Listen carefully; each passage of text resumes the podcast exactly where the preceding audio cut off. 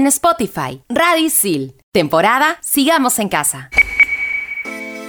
Esta vez nuestra invitada es una mujer valiente que le encanta ser engreída después de hacerse bolita en la cama. Ella es compositora y cuando se siente inspirada escribe canciones sobre las relaciones tóxicas de sus amigas para convertirlas en hits. Centennials y Millennials, tenemos el placer de estar conectados con la encantadora actriz y bailarina Anaí de Cárdenas. Aquí compartimos con gente que sabe. Cualquier cantidad de información. Su palabra pesa. ¿Quiere más vacunas? Pónganse en la fila. Y lo mejor de todo, con muchas ganas de conversar. Radio Isil presenta 10 preguntas y media. 10 preguntas y media. Hola gente, estamos en 10 preguntas y media por Radio Isil. Soy Andrea Ramírez Gastón y me encuentro conectada con mi partner Julia Calero. Hola Julita. Hola Andreita, ¿qué tal? ¿Cómo estás? Te cuento que estamos conectados con la gran artista Anaí de Cárdenas. Hola Anaí. Hola Anaí. Hola Julia, hola Andrea, gracias por la invitación. No, olvídate, muchas gracias a ti por estar conectada con nosotras. Te comentamos un poquito, obviamente nosotros siempre pasamos por todo un tema de investigación y tolqueo maldito a las personas que vienen a acompañarnos y hemos escuchado tu canción. La verdad, en plan ahí dolidas, pensando y repensando en toda esa letra, queríamos preguntarte de dónde salió, cómo te inspiraste, cuéntanos por favor, te rompieron el corazón, ¿qué pasó?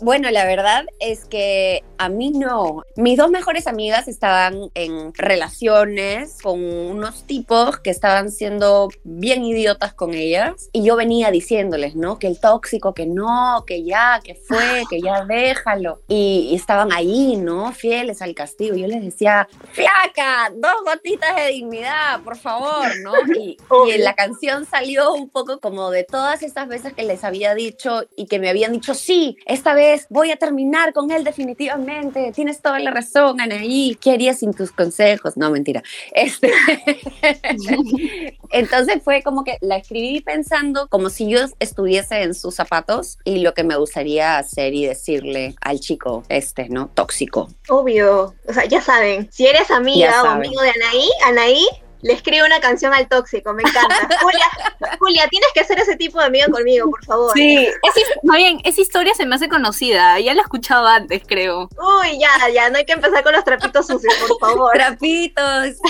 ¿Estás lista entonces? Ya que hemos calentado, ¿te parece si iniciamos con las preguntas hardcore? Claro que sí. Genial.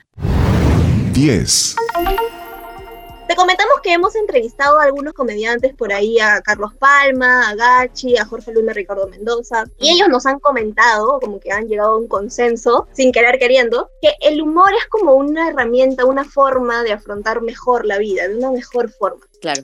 Para ti, ¿qué relación ha tenido el humor y tu enfermedad? Uf, están totalmente linkeadas. Desde el día uno, lo primero que hice fue empezar a conectar mi enfermedad con el humor. La mejor manera como para exorcizar cualquier demonio es eh, poniéndole un poco de humor. Cuéntanos de qué maneras, por ejemplo cuando recién me dio cáncer, tenía un sticker de una, de una mujer calva. Entonces era horriblemente cruel y feo el sticker. Y lo primero que hice cuando me, me, dieron un diagnóstico, cuando le conté a mis amigos, fue como mandar esos stickers, ¿no?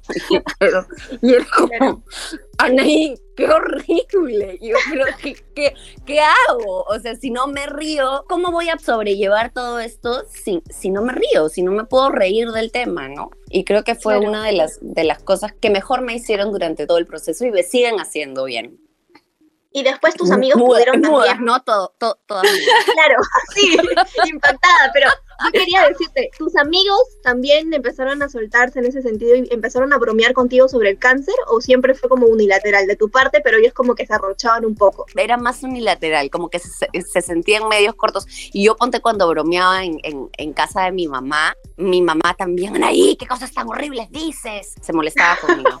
pero ¿qué hago? Estoy pelada, estoy calva, ¿qué? O sea... Obvio. O le mandaba fotos de peines, ¿no? como cosas así. Sí. Me acuerdo que hiciste, hiciste un reel, me parece, en Instagram o un TikTok. Era un trend y era con la secadora. sí. Yo, también dije, esta mujer no puede ser.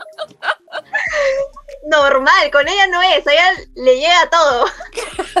Pero es que, ¿qué, qué vas a hacer, pues? O sea, no te queda de otra. Claro, muy bien, me encanta, me encanta esa actitud. 9. Recuerdo que eh, subías fotos eh, luego de hacer tus quimios, ¿no? Y de hecho, todos sabemos que las quimios te hacen perder peso, cabello. ¿Se podría decir que fue una decisión consciente? Claro que fue.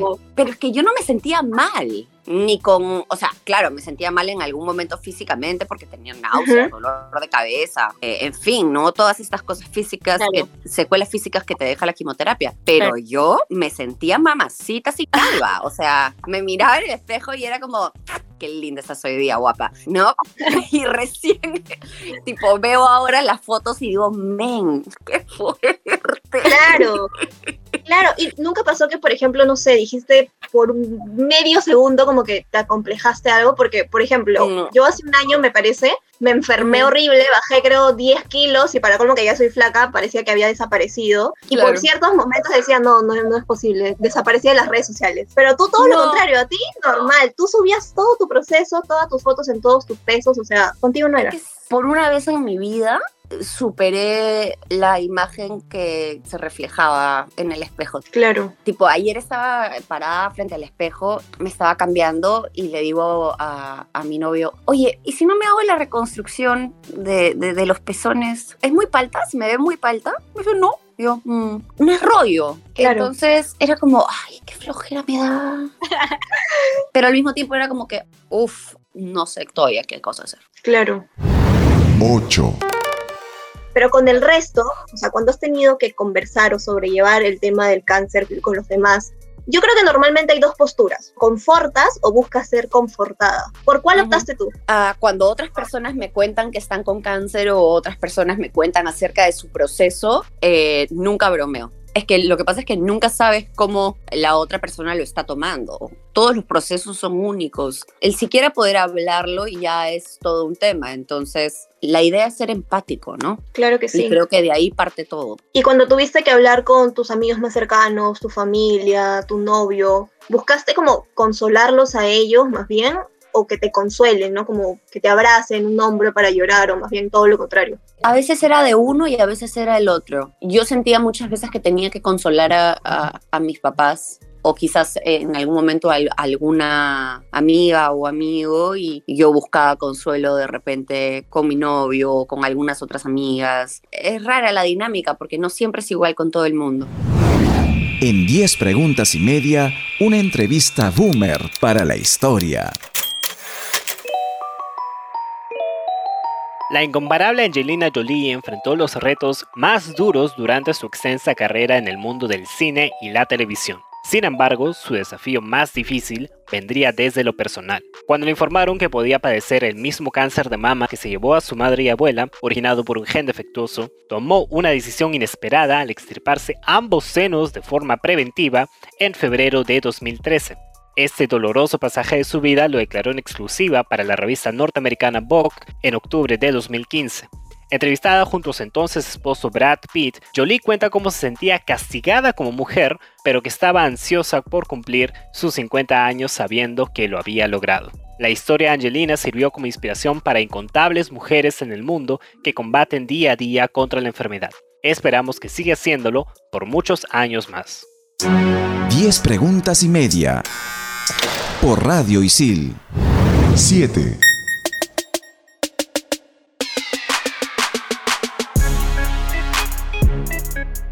Antes del cáncer, ¿tenías casi el mismo optimismo, tipo, no sé, cuando te resfriabas o te enfermabas? ¿O eras de las personas que se tiraba a la cama y se hacía así, bolita? Eh, me sigo haciendo bolita por un resfrío. ¿En serio? No, no parece. O sea, te ves súper guerreraza, ¿no? Que contigo no Sí. es. ¿Sí? No, sí. Sí. Pero me hago bolita cada media hora. Ay, es mi mood, es mi mood de vida. De sí, todas. o sea, de hoy todas. día estaba en el canal ensayando o calentando y me hice bolita en el suelo. Estaba sentada en la silla y como me resbalé al suelo y vinieron, me pusieron un mat de yoga tipo pegado a mí y ni siquiera me paré y me... No, tipo rodé. Rodé y me puse encima del mat de yoga y me hice bolita, me hice eh, oruga tipo por media hora y de ahí llegué a mi casa y me volví a hacer oruga. Dato importante, Anaí, porque no lo sabíamos, ¿ah? Cuando nosotras vemos tus redes sociales y Ajá. te vemos siempre pues súper activa, compartiendo siempre tus procesos desde que inició hasta ahora, bueno, que lo que haces y etcétera, no creeríamos que eres de las personas que se hace bolita. O sea, es difícil verte y decir, Anaí, con tanta quimio, con tanta operación, que no sé qué, que por aquí, que por allá, se hace bolita. Es difícil. Yo creería que eres de las personas que pues está así toda aguerrida, empoderada, pero Hay momentos siempre para todo. Aparte es riquísimo hacerse bolita. sí, Es buenazo. muy bueno. Es catártico. exacto, sí, eso te iba a decir tal cual. 6.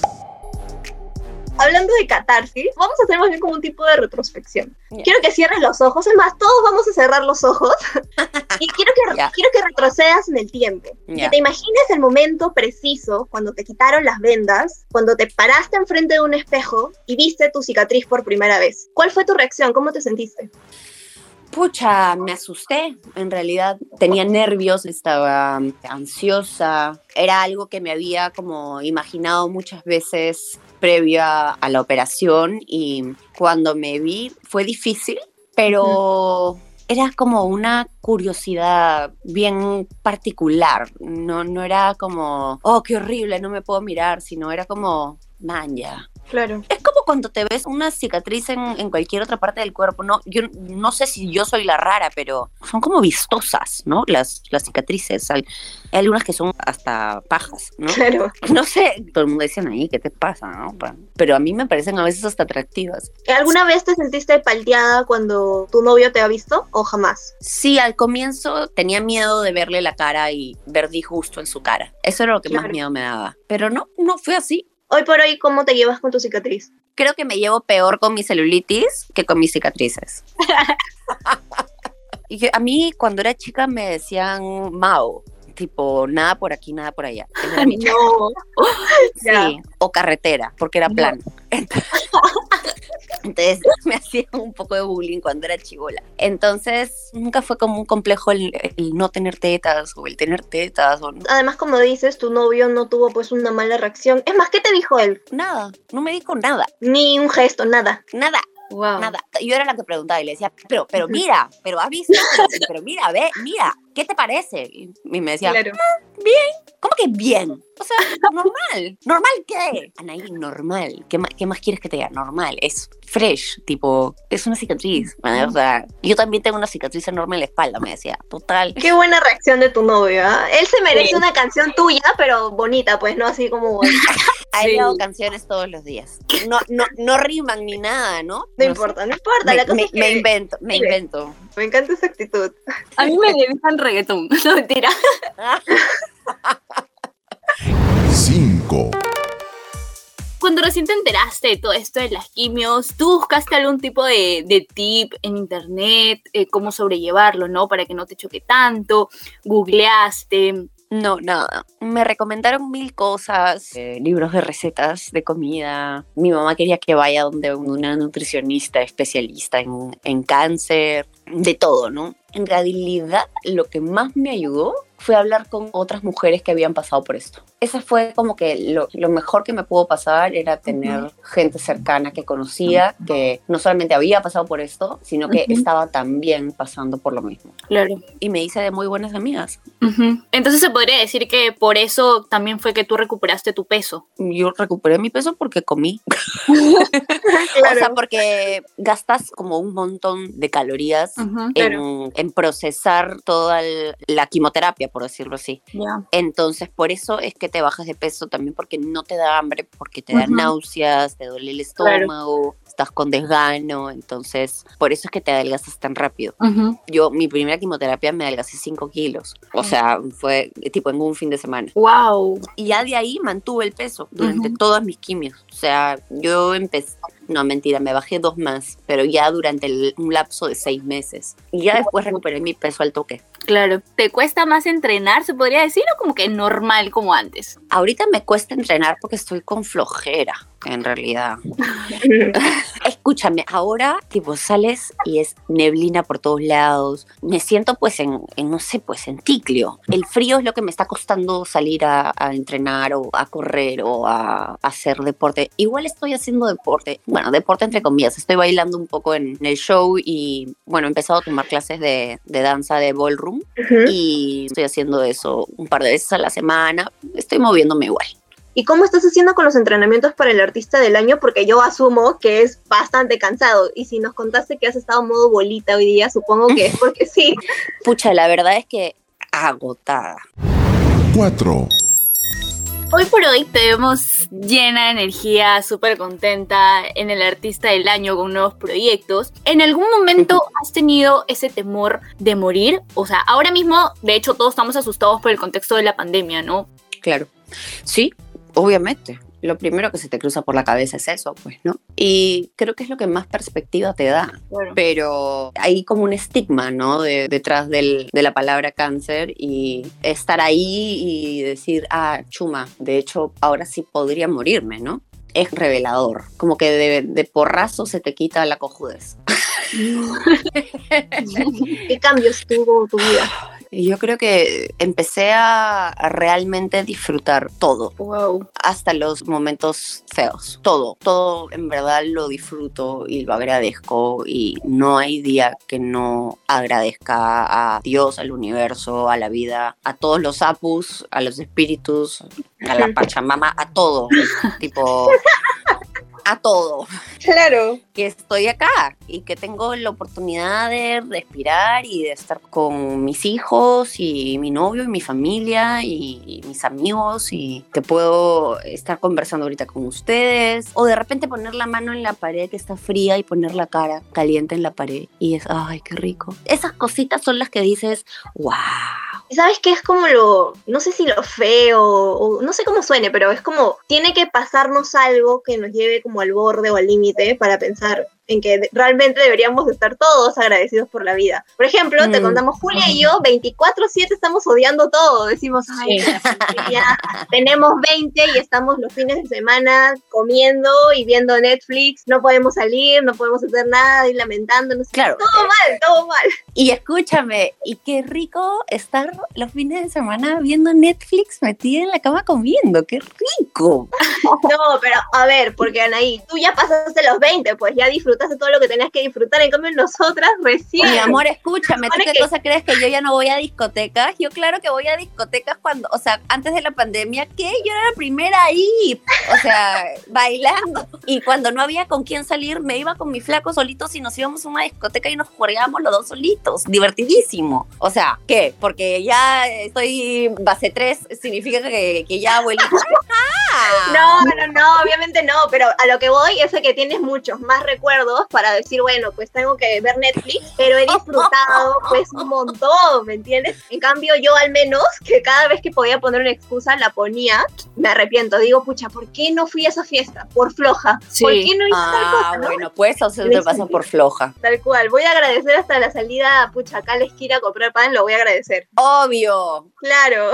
Entonces no se descarta después de pandemia poder ir a una discoteca a las 3. Obvio que Me no, apunto. claro que sí. Ya, Te comento que acá siempre nosotras llevamos siempre la entrevista a cierto punto en el que convencemos a los entrevistados de tener una cita post pandemia. Ya, buenazo. Ya, genial.